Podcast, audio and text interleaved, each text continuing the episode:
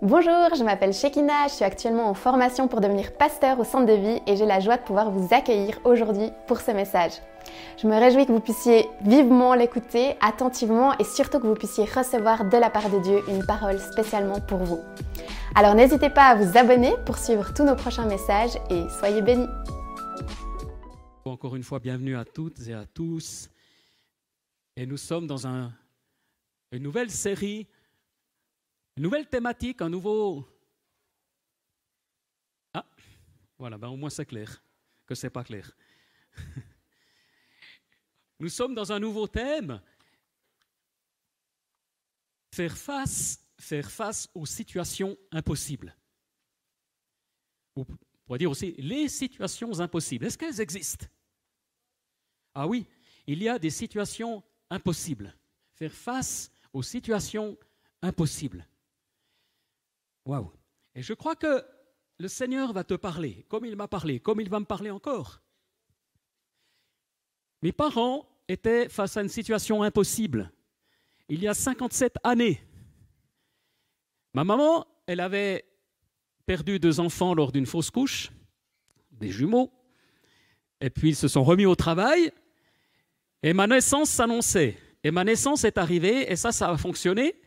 C'était à l'hôpital de la Chaux-de-Fonds, j'en ai pas un souvenir précis, mais je crois mes parents. Et il se trouve que j'étais jaune, donc on a décrété que c'était une jaunisse. Mais à l'époque, on n'avait pas les moyens d'investigation d'aujourd'hui. Et on m'a mis euh, sous protection, on va dire, dans une couveuse. Et ma maman ne pouvait pas accéder. Un jour, deux jours, une semaine. Pendant trois semaines, quatre semaines, un mois, deux mois, deux mois et demi. Mais ils étaient dans la confiance. Et ils ont dit, mais Seigneur, elle m'a souvent raconté ça, on prie pour Olivier, que Seigneur, soit tu le reprends, mais s'il reste, qu'il soit en bonne santé. Ah, waouh, quelle prière. Et plusieurs fois dans ma vie, je ne veux pas m'étaler, mais plusieurs fois dans ma vie d'enfance, de jeunesse, d'adolescence, j'ai échappé à une catastrophe ou à la mort. Je ne sais pas si c'était un miracle ce qui s'est passé là, mais il y a des situations impossibles. Il y a des situations impossibles dans nos vies. Et j'aimerais aujourd'hui commencer par un thème plus général, en lien aussi avec les circonstances que nous traversons au niveau planétaire. Et le sous-titre est Terre promise, Terre promise hier et aujourd'hui. Et pour ce faire, j'aimerais simplement lire quelques éléments dans le livre de la Genèse, Terre promise hier et aujourd'hui, au chapitre 13. Abraham, tout le monde a entendu parler une fois ou l'autre d'Abraham, j'imagine, en tout cas dans toutes euh, les cultures et les, monothéismes. Et dans Genèse au chapitre 13, Dieu va réitérer, va renouveler son appel qu'il adresse à Abraham, qui est par ailleurs appelé le Père de la foi, le Père de la foi duquel toutes les familles de la terre tirent leur nom également. Et au, 14, au verset 14, l'Éternel dit à Abraham, après que Lot se fut séparé de lui. Pour situer le contexte, ça a été particulièrement... On va y arriver. ça va, ça vient. Et Lot, le neveu d'Abraham, a choisi la terre fertile. Et Abraham, en âge avancé, s'est pas battu. Il l'a laissé faire. Peut-être avait-il déjà confiance en Dieu. Et puis il s'est contenté de prendre les montagnes un peu comme les Ménonites, les Anabaptistes, autrefois, on les a éjectés sur les montagnes au-dessus de 1000 mètres. Ah oui, c'est passionnant.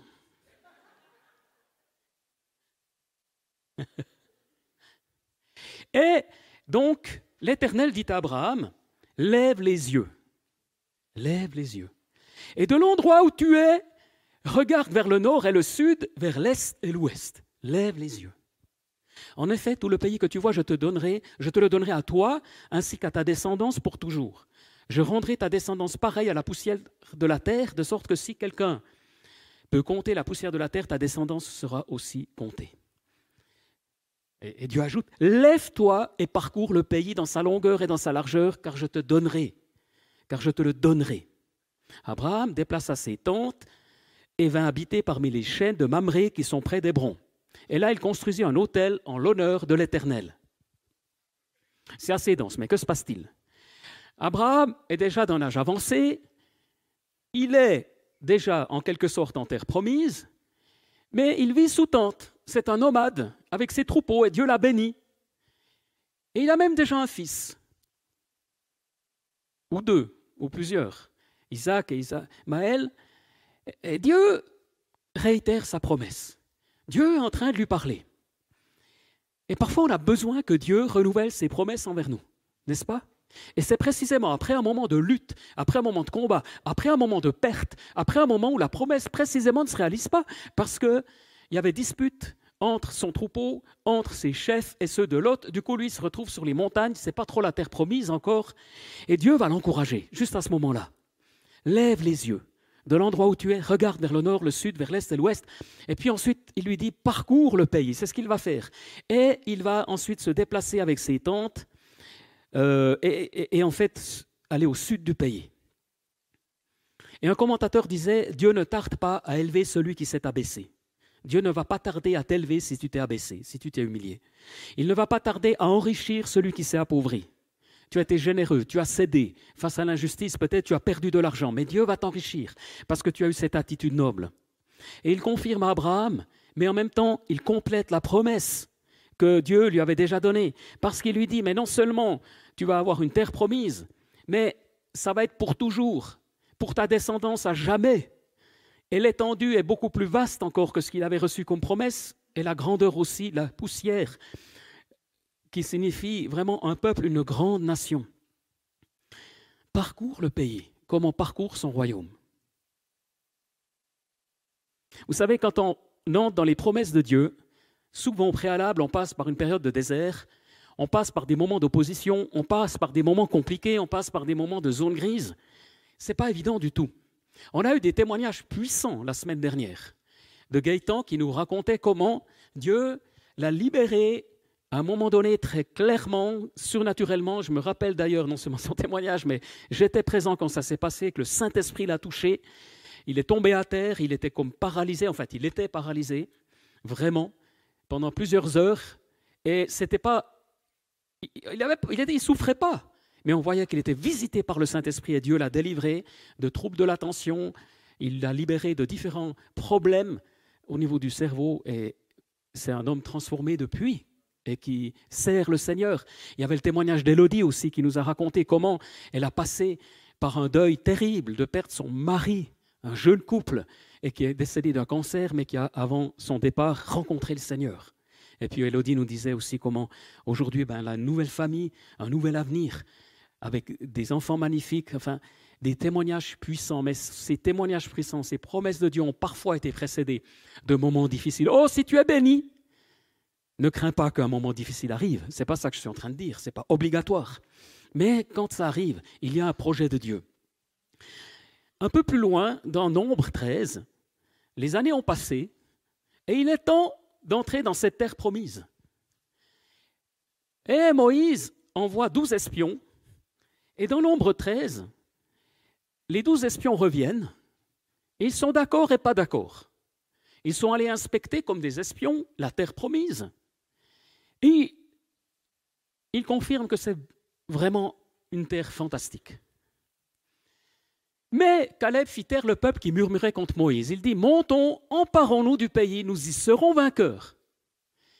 Mais les hommes qui l'avaient accompagné dirent, nous ne pouvons pas monter contre ce peuple car il est plus fort que nous. Et ils dénigrèrent devant, ils devant les Israélites le pays qu'ils avaient exploré. Ils dirent, le pays que nous avons parcouru pour l'explorer est un pays qui dévore ses habitants. Et tous ceux que nous y avons vus sont des hommes de haute taille. On y a vu des géants, les descendants d'Anak, qui sont issus des géants. À nos yeux ou leurs, nous étions comme des sauterelles. Caleb fit taire le peuple qui murmurait contre Moïse, et il répète hein, la même chose, montons, emparons-nous du pays, nous y serons vainqueurs. Il est dit dans le Nouveau Testament que Satan rôde comme un, lion rugissant cherchant qui dévorer. J'ai une petite vidéo. Euh, Comment on peut se faire dévorer? Parce que l'ennemi existe, à l'époque comme aujourd'hui.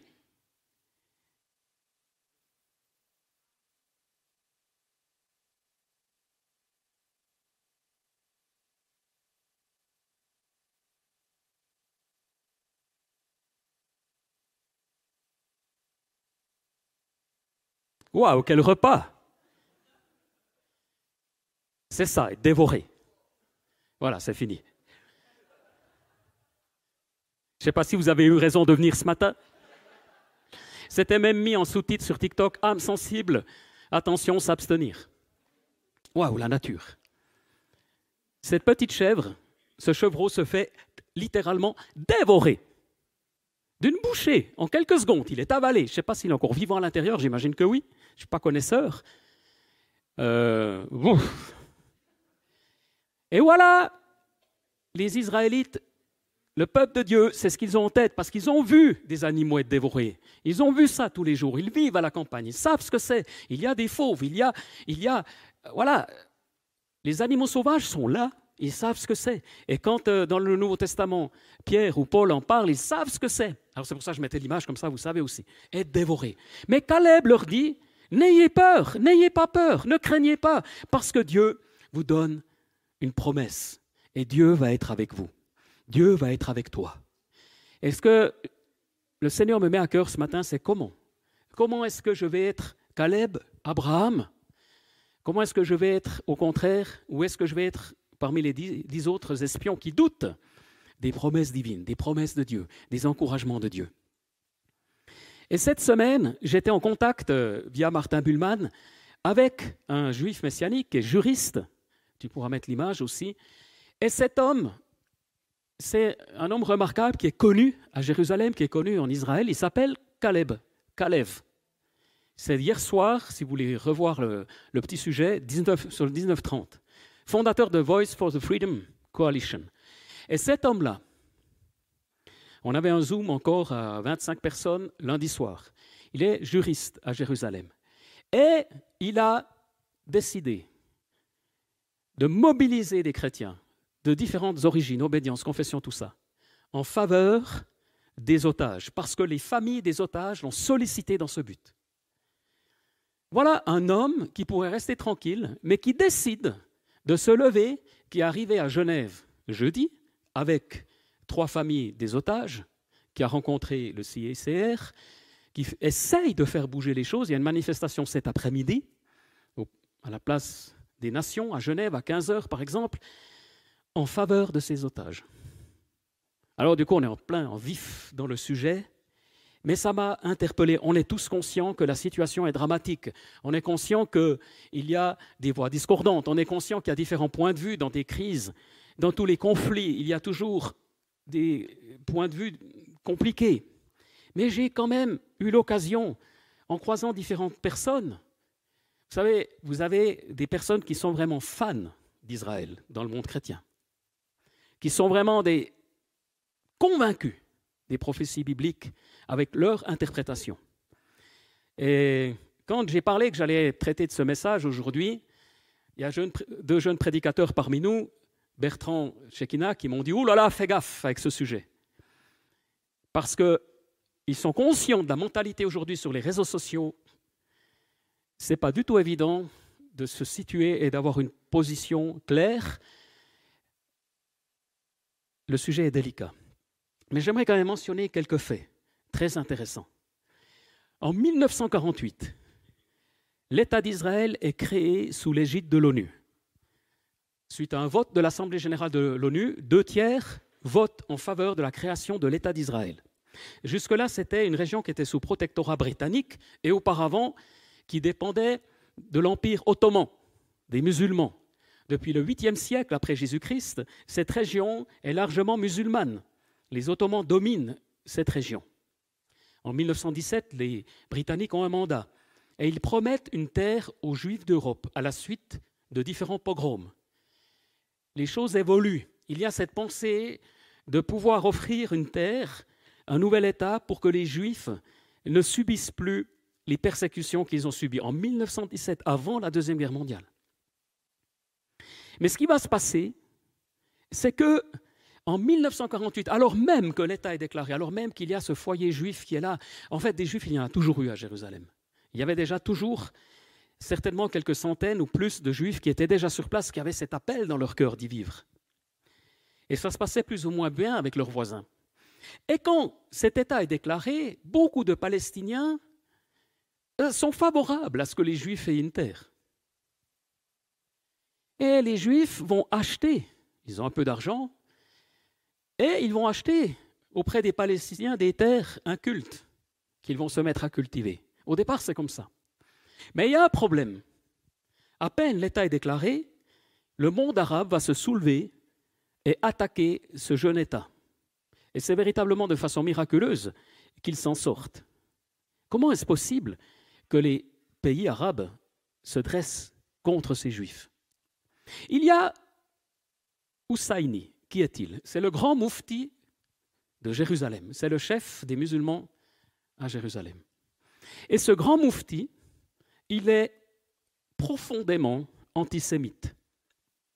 Sans parler d'antisionisme, mais profondément antisémite.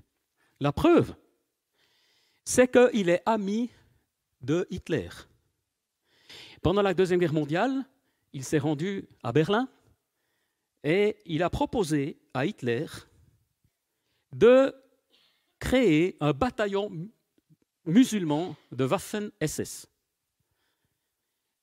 Et donc, en temps Hitler est mort, la Deuxième Guerre mondiale est terminée, mais lui, il va soulever, dans la mesure du possible, les peuples arabo-musulmans contre cet État qui est en train de naître. Et il va surtout soulever les musulmans contre les juifs. Ensuite, l'histoire nous raconte euh, les péripéties que connaîtra cet État jusqu'à aujourd'hui. Et croyez-moi, je ne suis pas, comme je le disais avant, comme je le laissais entendre avant, je ne suis pas un convaincu de la politique israélienne. Il y a beaucoup de choses qu'on on ne peut pas approuver, ou qu'on n'approuve pas, ou qu'on ne comprend pas. Et je suis conscient aussi de la souffrance du peuple palestinien. Et beaucoup ont dit ces dernières semaines, beaucoup de politiciens, notamment en France, il y a une symétrie de la souffrance.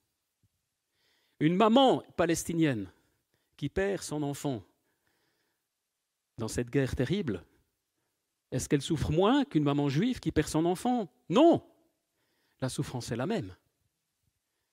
Est-ce qu'un père de famille qui perd son fils Est-ce qu'un enfant qui perd son parent, sa maman, son papa dans ce conflit terrible, est-ce que parce qu'il est palestinien, il souffre moins que s'il est juif, ou s'il est juif, il souffre moins que s'il est chrétien ou palestinien? Non Évidemment, il y a une souffrance humaine. Il y a quelque chose là derrière de dramatique. Et la solution, je ne suis pas sûr que quelqu'un l'ait encore trouvée. Mais par contre, moi j'ai été réjoui que, en particulier dans le monde européen, occidental, en particulier, soit condamné de façon très claire le Hamas. Pourquoi? En 2005, Israël, qui euh, est sur la région, qui contrôle la région de, Gaza, la bande de Gaza, comme on dit, aujourd'hui 2 millions d'habitants, Israël contrôle cette région, se retire et laisse aux Palestiniens de gérer sa propre terre. Et que va-t-il se passer? Et là, c'était Manuel Valls, ancien Premier ministre de gauche, bien socialiste, qui explique, parce qu'il revient d'Israël précisément, où il a souhaité aller se rendre sur place ces jours-ci pour comprendre ce qui s'y passe. Et il raconte que, et c'est Manuel Valls, ce n'est pas quelqu'un de bien conservateur de droite, c'est vraiment quelqu'un de gauche. Et il dit, à ce moment-là, je n'ai pas vérifié, mais je pense qu'il dit vrai, je ne vois pas pourquoi. À ce moment-là, enfin, je n'ai pas vérifié les chiffres, le fait, sinon il est connu. Le Hamas élimine 5000 Palestiniens pour prendre le pouvoir. Et depuis 2005, il n'y a plus d'élection. Ils détiennent le pouvoir. Ensuite, vous pouvez aller vérifier, la charte du Hamas déclare ceci, c'est que le but, je ne vous apprends rien pour la plupart, mais le but est non seulement la destruction, mais l'élimination d'Israël. Deuxièmement, l'élimination des Juifs, avec des citations à l'appui, avec des... On est face non seulement à un groupe terroriste, mais un groupe terroriste véritablement, véritablement antisémite mais à un point extrême. Et donc, heureusement que l'Occident s'est élevé contre ces actes terroristes. Mais ça ne veut pas dire que tous les Palestiniens adhèrent à cette vision-là, et surtout pas tous les musulmans, on est bien d'accord. Mais à un moment donné, on doit quand même réaliser ce qui est en train de se passer. Un catholique, un prédicateur théologien catholique qui s'appelle euh, Johannes Hartel, qui est de plus en plus connu et qui est allemand, a vécu aussi en Israël. Et lui raconte et explique, et il dit ceci, il y a un antisémitisme. Et cet antisémitisme, d'ailleurs, on le retrouve très fort dans les partis d'extrême droite et dans les partis d'extrême gauche, curieusement. Tantôt c'est l'extrême gauche, tantôt c'est l'extrême droite. Au travers des siècles, ou plus récemment dans les partis politiques, c'est là que ça se trouve, dans des partis extrémistes. Et lui, il arrive à la conclusion, je vous laisse apprécier, d'accord ou non, mais que finalement cet antisémitisme n'est rien d'autre qu'une position anti-Dieu. Parce qu'il y a un projet divin à travers les siècles, à travers le plan de salut du Seigneur. Et pourquoi finalement être antisémite? Pourquoi dire qu'ils veulent posséder le pouvoir? Pourquoi dire qu'ils sont les banquiers de la terre et tout ça? Il y a toutes sortes de, de choses farfelues là autour. Mais pourquoi cette haine? Alors oui, on ne peut pas en tant que chrétien ne pas les aimer. Bien sûr qu'on est appelé à aimer tout être humain sur la planète. Mais la parole de Dieu nous dit aussi de prier pour la paix de Jérusalem, et ce n'est pas anodin. Alors, cet antisémitisme, cette situation qui est absolument dramatique,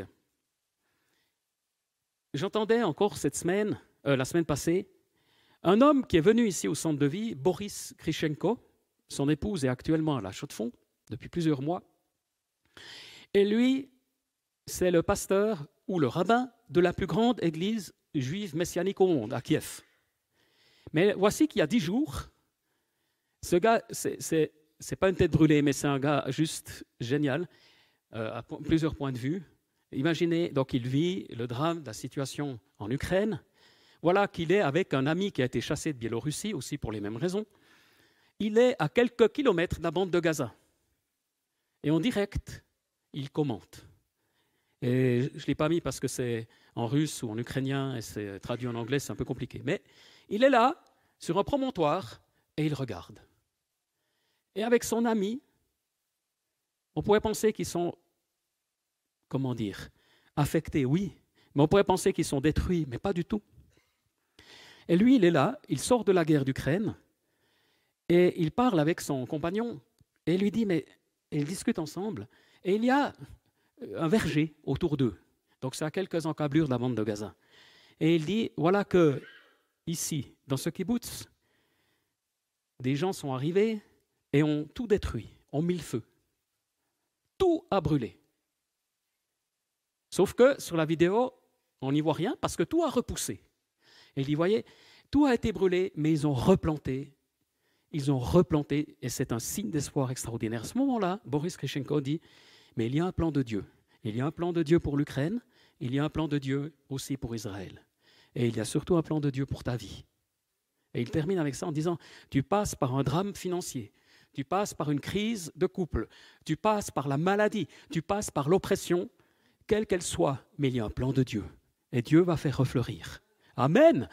Et j'ai été touché par ce Boris, donc juif messianique, qui est là aussi d'une certaine façon sur ses terres d'origine qui lui a vécu une guerre dramatique avec des centaines de milliers de morts, qui n'est pas impressionné par ah, le Hamas. Tous les voyages ont été annulés. Moi, je devais aussi y aller la semaine dernière. Tout est annulé. Toutes les... Lui, il y va. Je veux dire, il est au-delà d'une certaine façon. Il y a des gens, voilà, comme ça, ils ont un appel spécial. Ce sont vraiment des héros de la foi. Et il y va. Et il faut savoir aussi, et c'est ce que Manuel Valls déclarait dans ses kibbutz du Sud, c'est des kibbutz qui ont été créés par des rescapés de la Shoah. Ça, je l'ignorais. Des gens qui ont défriché ces terres, qui ont planté ces terres, qui ont été. qui embauchent des Palestiniens de la bande de Gaza qui viennent y travailler, touchent un salaire. Ils étaient en bonne entente. Jamais ils auraient pensé qu'un truc pareil allait arriver, avec ces assassinats et ces prises d'otages. Alors aujourd'hui, comment prier? Comment prier? Je disais la terre promise hier, la terre promise aujourd'hui. Moi, je n'ai pas la réponse. Mais là, une chose est sûre, parce que vous voyez, vous pouvez vous situer dans deux perspectives. Beaucoup, beaucoup disent, mais de toute façon, à la fin des temps, euh, Israël va être détruit ou presque, jusqu'à ce que vraiment Jésus revienne et mette ses pieds sur le mont des Oliviers pour introduire le règne de Milan. Oui, oui. Oui, mais alors pourquoi? Je discutais avec un spécialiste de ces questions-là, un fin connaisseur. Je disais, mais, mais alors, pourquoi, si de toute façon le but c'est que cette terre soit envahie par les nations, d'après les prophéties bibliques. Pourquoi créer l'État d'Israël en 1948 Pourquoi Dieu a-t-il permis? Eh bien, précisément parce qu'il y a des périodes, il y a des temps. Et il me dit, oui, mais pourquoi, pourquoi vivre pendant 80 ans sur cette terre? Si on, va tous mourir, c'est ça sa réponse. Il dit, mais tu vois, nous, nous, on est là, on a une espérance de vie de 80 ans, alors pourquoi venir sur Terre? Pourquoi pas exister qu'au ciel? Vous savez, il y a des questions qui nous échappent. Il y a des réponses qui nous échappent plutôt. Et il y a un temps de Dieu. Et il y a des choses à vivre jusqu'à tes 80 ans, 90 ans, dans la puissance de Dieu, dans les miracles que Dieu va te donner, dans les projets du Seigneur. Il y a un plan de Dieu, même si un jour tu vas t'en aller mourir, soit que Jésus est revenu, soit que tu meurs de mort naturelle. Il y, a, un plan de Dieu, il y a un projet de Dieu. Idem pour Israël, il y a un plan de Dieu. Après, c'est vrai que c'est préoccupant. Quand on voit Poutine fanfaronner là au milieu, se proposer en médiateur, pacificateur, je ne sais pas s'il aimerait obtenir le prix Nobel de la paix, et puis être constamment en Chine. Franchement, c'est à mon avis, excusez-moi, mais beaucoup plus inquiétant ce qui se passe aujourd'hui, préoccupant et intéressant d'un point de vue prophétique que le Covid. Mais le Covid a fait émerger toutes les théories de la conspiration qu'on souhaite, toutes les craintes parmi les chrétiens, toutes sortes de prophéties bizarres. Et aujourd'hui, c'est fini, parce que le Covid est fini, tout a disparu, il n'y a plus de danger. Nous ne devons pas lire les temps, discerner les temps en fonction simplement de ce qui nous préoccupe et nous touche, parce que ça nous affecte, on ne peut plus sortir de chez soi, mais en fonction d'une vision beaucoup plus large. Et je pense que la situation, avec la menace quand même russe, avec des alliances qui se font il y a peut-être quelque chose de bien plus préoccupant que le Covid. Seulement, on ne sait pas quand ces choses-là vont se réaliser. Parce que l'Ancien Testament, en particulier le livre d'Ésaïe, promet à la fois des temps de grand réveil. Il promet des temps où les peuples viendront à Jérusalem pour reconnaître le Seigneur. Mais il annonce aussi des temps où les peuples viendront à Jérusalem pour l'attaquer. On a les deux prophéties. Et je ne sais pas, je n'ai pas la réponse pour savoir quel temps nous vivons. Mais je crois profondément que Dieu réalisera les deux dimensions. Et c'est-à-dire que je crois aussi que dans sa détresse, selon Romains 13, à un moment donné, les Juifs vont reconnaître à nouveau le Messie.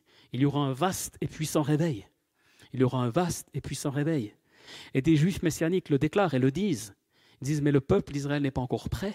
Ils sont très souvent athées, agnostiques, non pratiquants, irréligieux. On croit que les Juifs, euh, mais non, ils sont moins pratiquants qu'ailleurs en Occident. Ils sont moins religieux que les Suisses.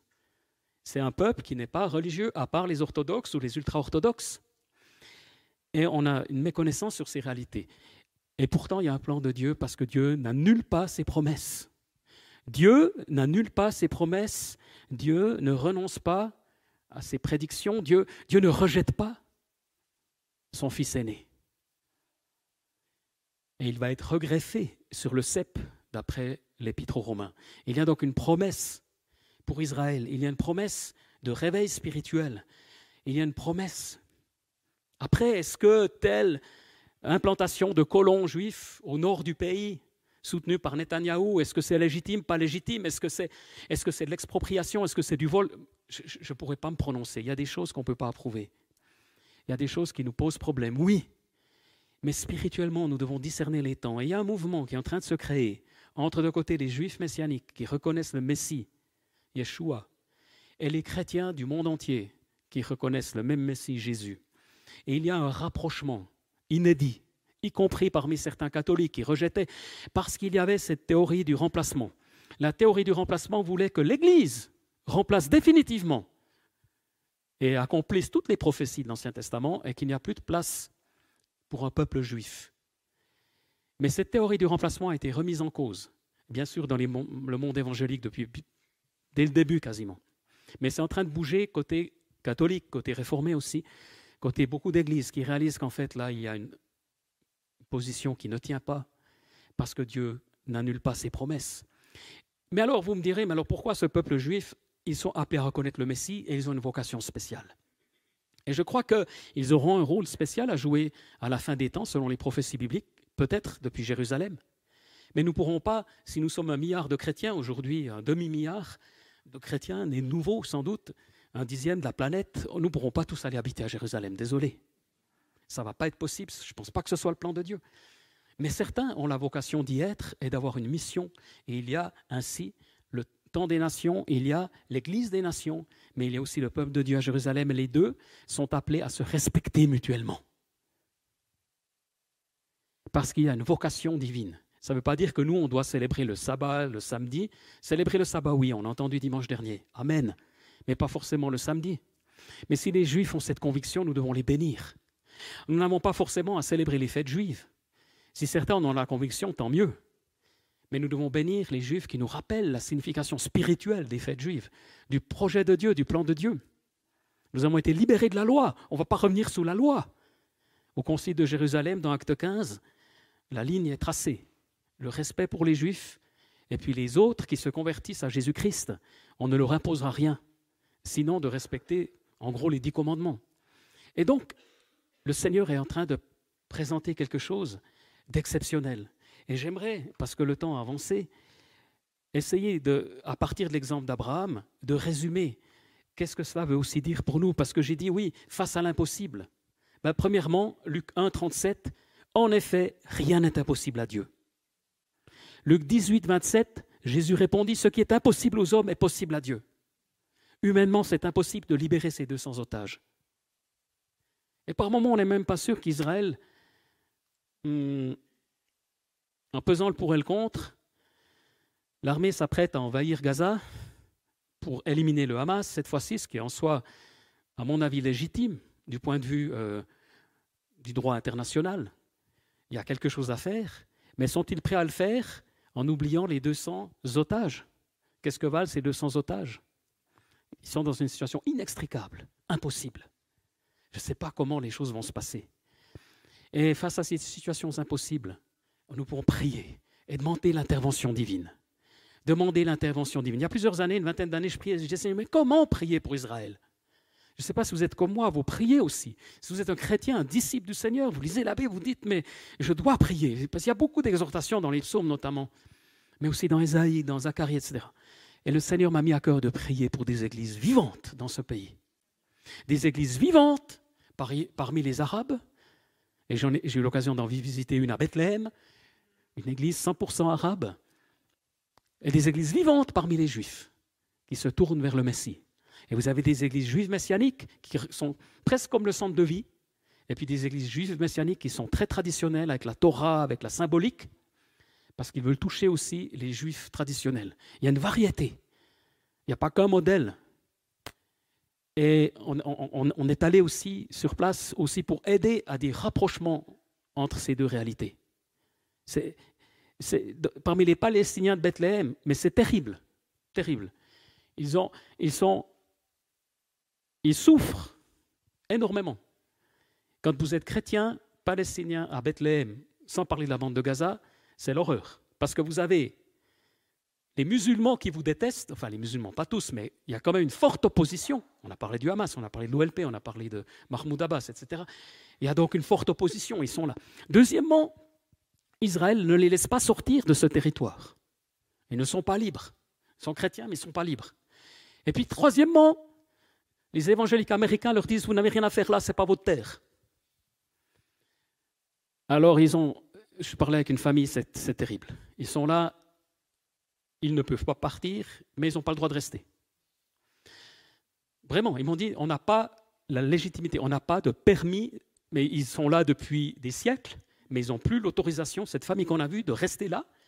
Ok, on va partir ailleurs, peut-être en Europe. Non, ils n'ont pas l'autorisation de quitter le pays. Et donc, ils survivent dans cette situation.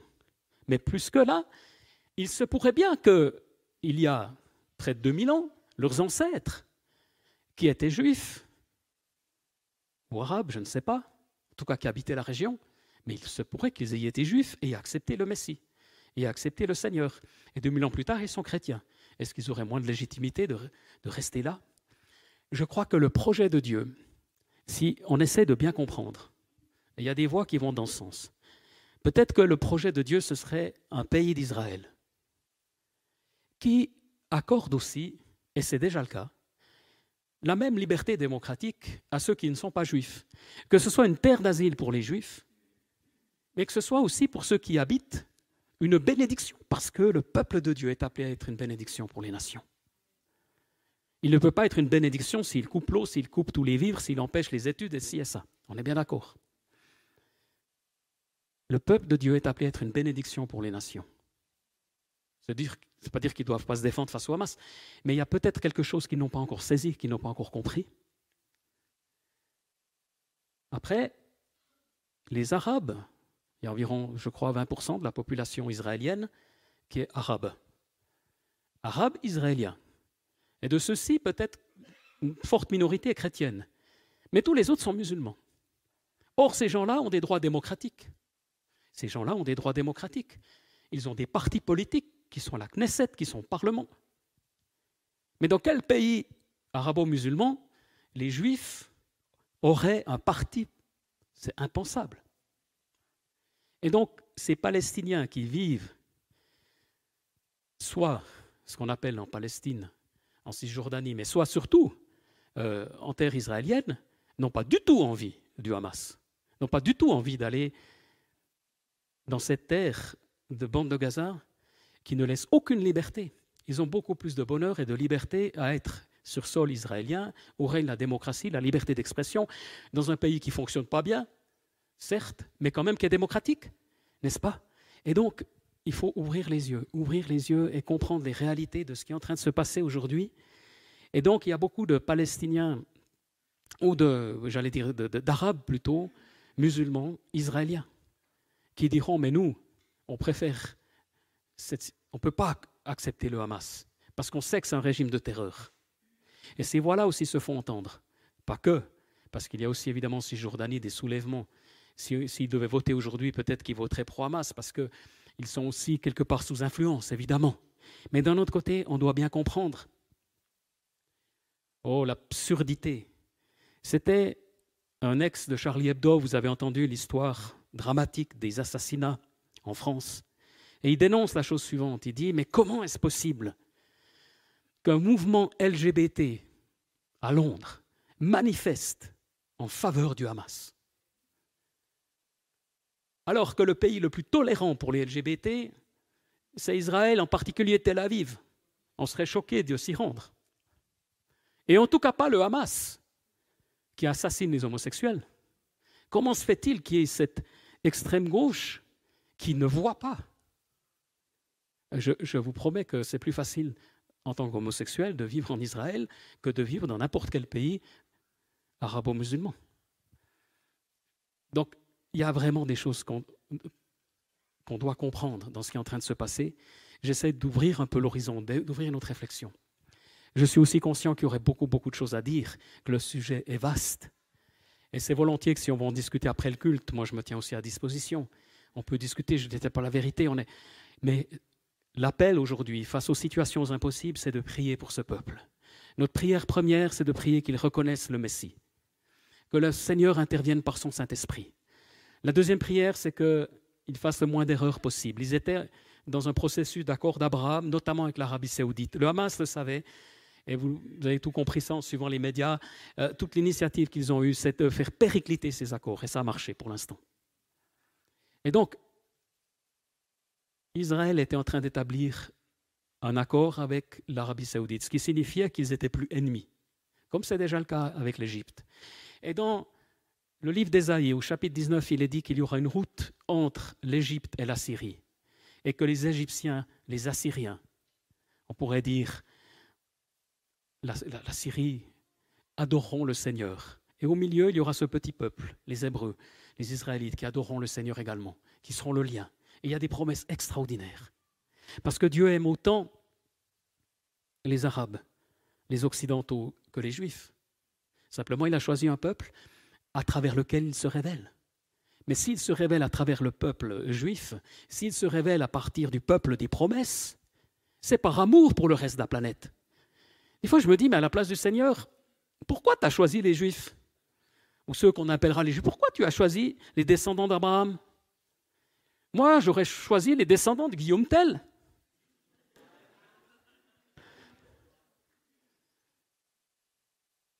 Et le Seigneur me dit, mais il fallait bien que je choisisse quelqu'un. Et s'il avait choisi les descendants de Guillaume Tell pour la révélation, on aurait le même problème. Parce que le problème n'est pas géographique. Le problème, c'est qu'à partir du moment où Dieu a, choisi un chemin, Satan s'est levé pour détruire s'il pouvait. Mais il n'y arrivera pas.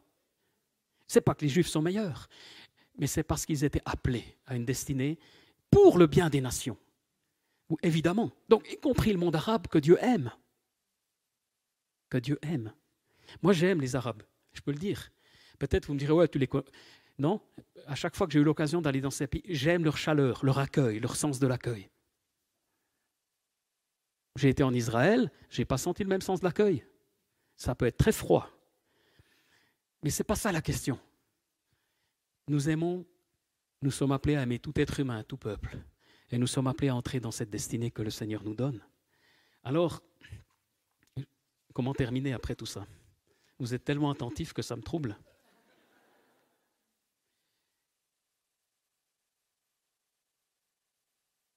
Israël n'est pas un État idéal, mais c'est le seul État démocratique du Proche-Orient.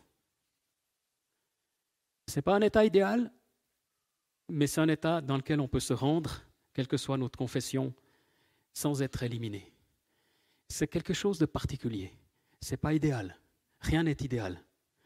Il y a de l'extrême droite aussi en Israël. Il y a toutes sortes de situations compliquées.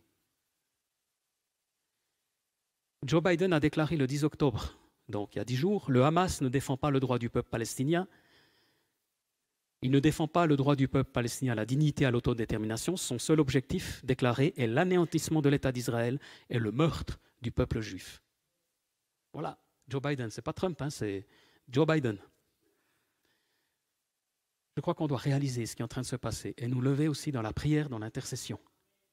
Parce que si nous le faisons, si nous osons nous positionner, déjà dans l'esprit, nous le ferons aussi dans nos propres vies.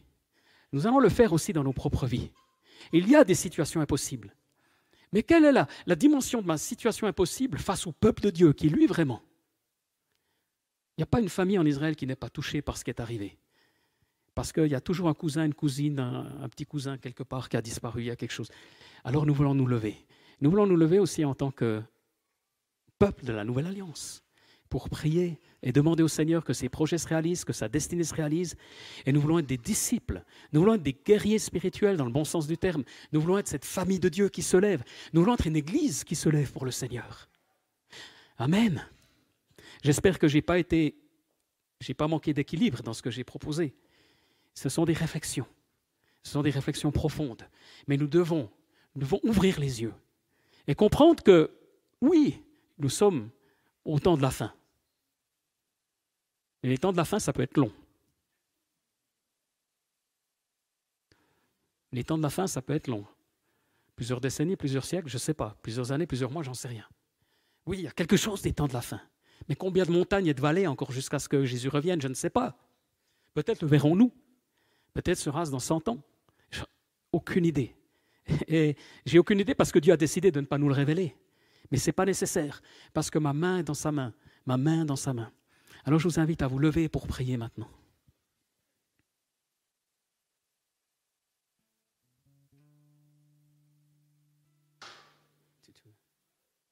Seigneur, merci parce que tu es là. Merci parce que nous pouvons nous tourner vers toi encore. Et je te prie pour chacun, chacune qui passe par des situations également compliquées, difficiles, qui paraissent impossibles. Je te prie de te révéler maintenant, te révéler durant le temps de Sainte Seine qui va suivre, de te révéler dans nos vies, dans nos cœurs. Je te remets ceux qui ont différentes positions, mais je prie que nous soyons un peuple uni en toi et que l'Esprit de Dieu continue